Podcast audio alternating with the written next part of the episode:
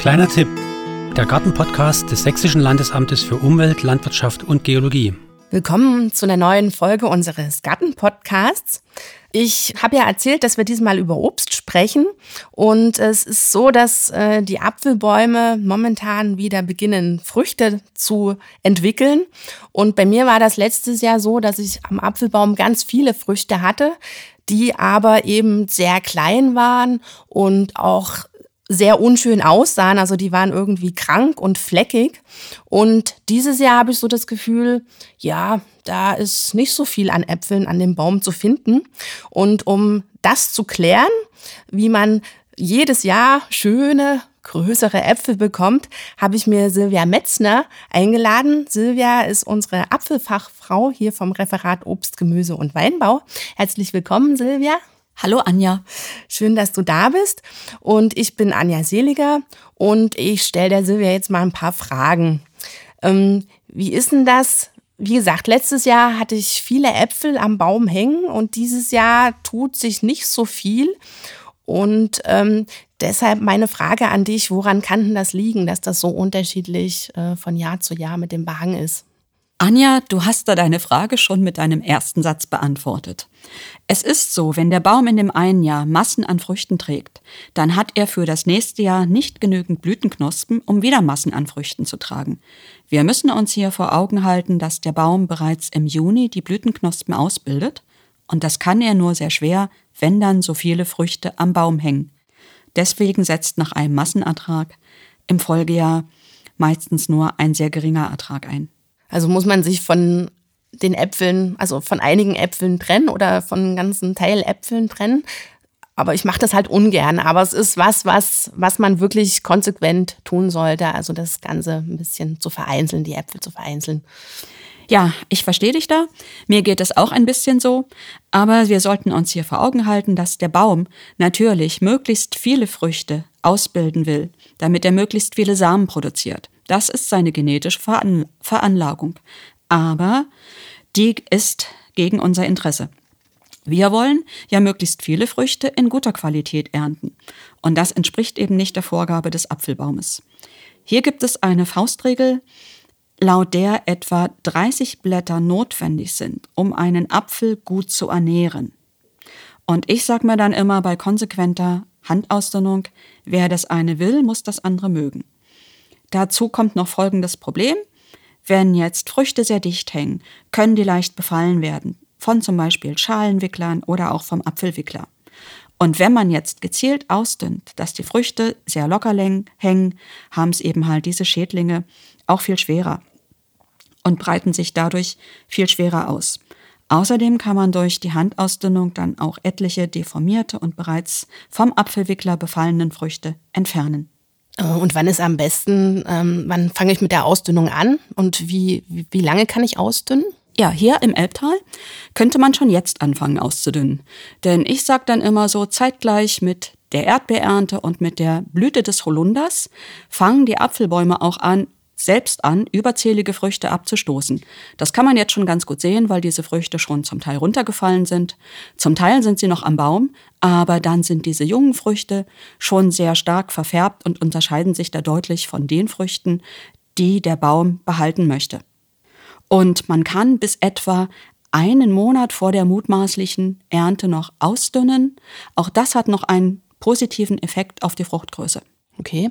Aber was ist denn jetzt, wenn Vögel in den Bäumen sitzen? Das ist ja jetzt so die Zeit, wo die Vögel brüten. Dann möchte ich ja auch nicht an den Baum ran und äh, die Nester stören. Stimmt, das verstehe ich. Wir handhaben das bei uns auch so, dass wir dann natürlich um die Nester herum etwas Abstand lassen. Auch bei mir im Sortenbestand ist es so, dass da zum Beispiel gerne Stieglitze nisten. Da macht man das dann so, dass man halt dann erst ausdünnt, wenn das Vogelnest dann eben leer ist. Und ähm, kann man so pauschal sagen, wie viele Äpfel ähm, ausgedünnt werden müssen, also wie viel entfernt werden müssen? Nein, das kann man nicht pauschal sagen. Aber ich kann pauschal sagen, wie viele Äpfel ungefähr am Baum bleiben sollen. Bei einem neu gepflanzten Apfelbaum im ersten Laub sollten das nicht mehr als zwei Äpfel sein. Das ist wichtig, damit der Baum eben ins Wachstum kann, kommt und eben halt auch ein gutes Wurzelwerk bildet und eben auch kräftige Neutriebe. Im zweiten Jahr bzw. Laub können das dann etwa 10 bis 15 Äpfel sein. Im dritten Laub sind wir bei etwa 50, im vierten können es bis 80 Äpfel sein. Und in der Vollertragsphase, davon sprechen wir schon, können dann bis 120 Äpfel am Baum hängen. Und das beziehe ich jetzt hier auf einen Spindelbusch bzw. auch auf junge Bäume. Und pauschal kann man auch noch sagen, dass pro Meter Fruchtast ungefähr sechs bis acht Äpfel völlig ausreichend sind.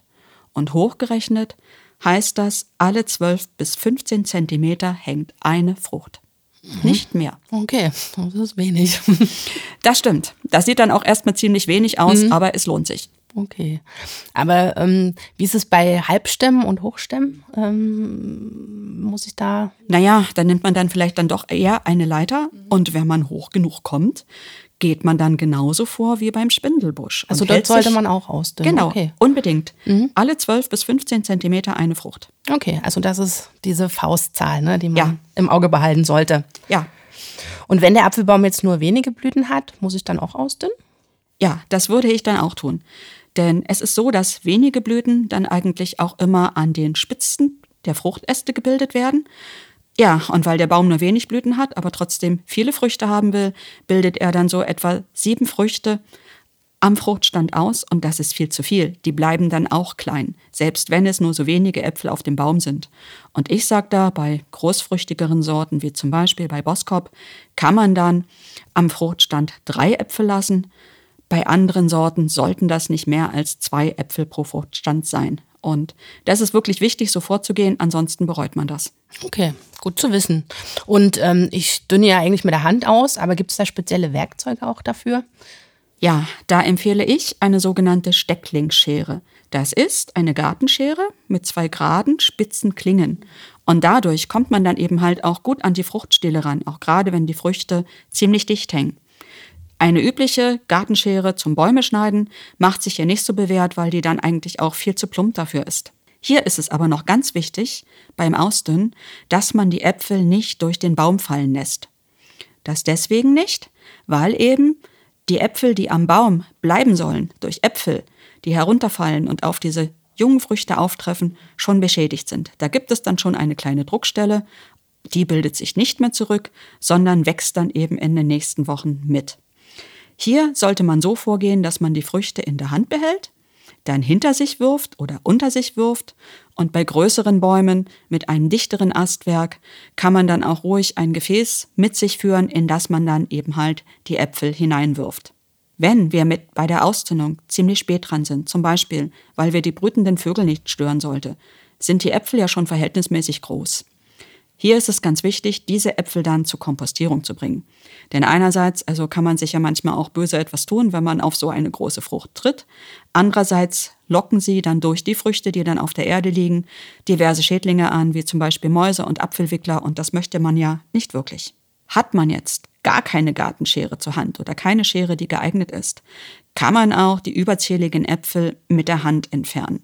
Aber hier ist es ganz wichtig, dass Sie mit der einen Hand den Fruchtstiel greifen und mit der anderen Hand den Apfel anfassen, abknicken oder abdrehen. Okay, aber ich hatte ja jetzt schon gesagt, dass ich das eine Jahr ganz viele Äpfel hatte und das andere fast gar nichts. Ähm, bewirkt eben dieses Ausdünnen, dass mein Baum jedes Jahr trägt? Jein. Das hängt vor allem von der Sorte ab und ist genetisch bedingt. Und manchmal kann man sich so viel Mühe geben, wie man möchte. Der Baum hat dann im nächsten Jahr nach einem großen Ertrag dann trotzdem eigentlich einen sehr, sehr geringen Ertrag im Folgejahr. Das kann man nicht unbedingt beeinflussen. Bei Sorten, die eigentlich recht tragewillig sind, geht das schon. Und deswegen ist es wichtig, so zeitig wie möglich auszudünnen im Interesse des Ertrages im Folgejahr. Hier müssen wir uns vor Augen halten, dass der Baum im Juni die Blütenknospen ausbildet. Und deswegen ist es dann auch schon ganz gut, wenn im Juni oder spätestens Anfang Juli schon viele Äpfel dann vom Baum entfernt worden sind. Und ich würde auch unbedingt jedes Jahr erneut ausdünnen. Deswegen, damit man dann eben halt auch wirklich Äpfel hat, die groß genug sind. Also dann weiß man auch, wie es geht, wenn man das jedes Jahr machen muss. Aber jetzt haben wir immer von Apfelbäumen gesprochen. Wie ist denn das äh, bei anderen Obstkulturen? Muss ich da auch ausdünnen? Ja, das ist zum Beispiel jetzt hier eins zu eins auf die Birne übertragbar. Bei allen anderen Obstarten würde ich nicht ausdünnen. Teilweise wird es im Erwerbsobstbau gemacht, aber ich gehe davon aus, dass es sich im Garten nicht lohnt. Danke, Silvia, für die vielen Tipps, die du uns zum Ausdünnen ähm, der Apfelbäume gegeben hast. Ähm, wir haben die ganzen Fakten nochmal in einem Gartentipp zusammengefasst und den Gartentipp können Sie sich gerne äh, auf unserer Internetseite anschauen, www.gartenakademie.sachsen.de. Jetzt wünschen wir Ihnen aber erstmal wieder viel Erfolg in Ihrem Garten und bis zum nächsten Mal beim Gartenpodcast des Landesamtes für Umwelt, Landwirtschaft und Geologie.